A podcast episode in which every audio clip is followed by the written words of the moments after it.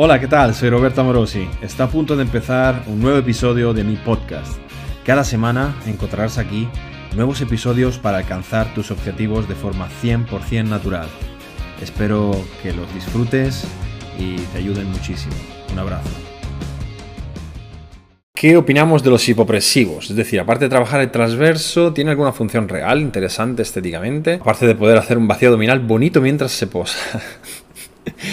a ver, eh, aquí hay varios puntos a tener en cuenta, ¿vale? Por ejemplo, el tema del vacío abdominal, bonito mientras se posa, no es. Es decir, depende de tu forma de la caja torácica.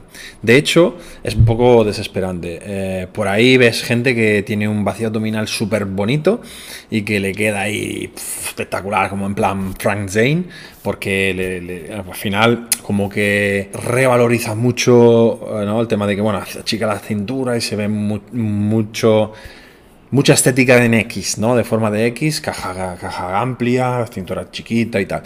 Pero en realidad esto, mm, claro, en realidad el vacío abdominal pone énfasis en tu estructura. Es decir, si tienes una estructura de barilete, eh, cuando haces un vacío abdominal das pena. O sea, fundamentalmente. hablando, hablando, en cristiano. De hecho, yo, por ejemplo, pues doy bastante pena haciendo un vacío abdominal. No se ve bonito para nada. Y, por ejemplo, Jaume también le pasó un poquito lo mismo. Tiene, un poco más de forma así, eh, de tronco, de, de nevera.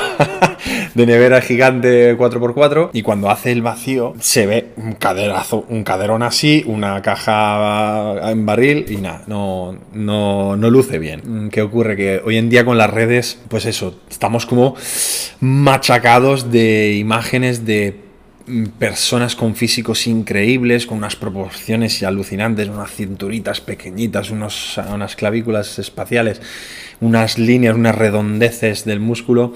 Entonces parece, ¿no? Da la sensación de que trabajando lo vas a poder conseguir. Entonces dice, ah, pues voy a trabajar, hacer vacío abdominal, que, que, voy a hacer yo también eso tan bonito que veo. Mm, y no te, no vas a conseguir nada. Bonito es dependiendo de, pues eso, la estructura ósea de cada uno. Eso para empezar. Luego, bueno, luego está el tema de lo que comentas, ¿no? Aparte de trabajar el transverso, sirve para algo. Bien, aquí, bueno, hay como. Hay que diferenciar un poquito sesgos o corrientes de cada uno, porque por ahí hay gente que es muy fanática del tema de los hipopresivos y entonces, como que parece, ¿no? La. Como siempre, el que tiene un martillo ve clavos por todas partes, entonces los hipopresivos son la solución para los males de todo el mundo. Y luego, ¿qué pasa? Que luego también hay, por otro lado, eh, ciertas eh, evidencias científicas o trabajos de investigación, por ejemplo, sobre todo por parte de McGill y toda esta gente que que han hecho muchísimas publicaciones sobre la biomecánica de la columna, que te dice lo contrario, que te dice que en realidad em, buscar trabajar la musculatura del core de manera aislada, ¿no? O sea, es decir, trabajar más el transverso y no sé, no sé cuánto, que no tiene una, utilidad real porque al final en, nuestras acciones cotidianas, en nuestras eh, prestaciones físicas, en nuestro rendimiento deportivo o vida cotidiana, toda la musculatura de la cintura, del core, lo que llamamos al final, porque el core al final engloba todo, ¿no? También, también la musculatura espinal, también la musculatura profunda, cuadrado lumbar, transverso, oblicuos, interno, externo, recto del abdomen, todo, ¿no? Tenemos que educar a trabajar todo eso al unísono y que el cuerpo por sí mismo va a activar de manera sincronizada y coordinada lo que tenga que coordinar en función de lo que estamos exigiendo. Por lo tanto, ir a buscar un trabajo específico, en concreto, para aislar de no sé qué, eh, es eh, innecesario, inútil, digamos. Además, al final tú, como no puedes generar una sobrecarga progresiva mm, visible o práctica en ese tipo de musculatura, al final más allá de estar aguantando isometrías eh, y ponerte panza para arriba, panza para abajo y poco más, o sea, no es que puedas generar progresiones a largo plazo, entonces, ¿en qué tipo de persona puede ser interesante este tipo de trabajo? Pues lo típico que se suele decir, ¿no? Mujeres embarazadas, o sea, después de un embarazo, o cosas de estas para...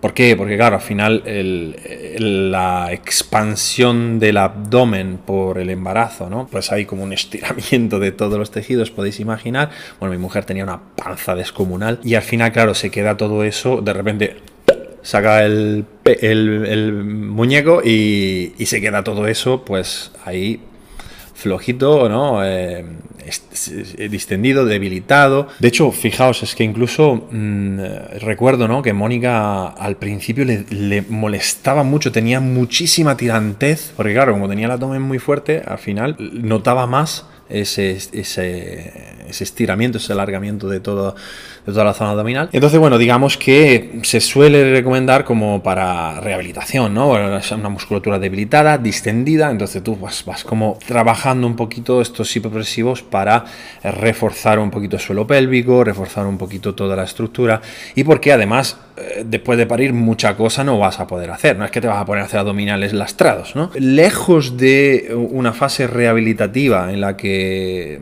yo puedo verle una utilidad eh, y puedo pensar que es algo interesante. Más allá no le veo utilidad y no veo que sea algo que valga la pena perder el tiempo con ello. Sobre todo cuando hay muchas personas que interpretan esto de los progresivo como algo para quitar barriga. Lo hay por ahí. Yo sé que vosotros no porque vosotros sois unos cracks y todos eh, tenéis unos conocimientos muy amplios eh, tanto de anatomía como de entrenamiento. Pero por ahí hay gente que, que, le vende la cosa de que tengo la panza prominente, ¿sabes? Eh, y entonces, pues lo que tengo que arreglarlo metiéndola para adentro. Es más, mi madre era una de estas. Mi madre no tenía ni idea, no sabe lo que son los hipopresivos, pero durante toda su vida, en vez de comer mejor o hacer ejercicio, lo que hacía era meter barriga. Entonces se iba a la playa, estaba todo el rato así, metiendo barriga en la playa, ¿sabes?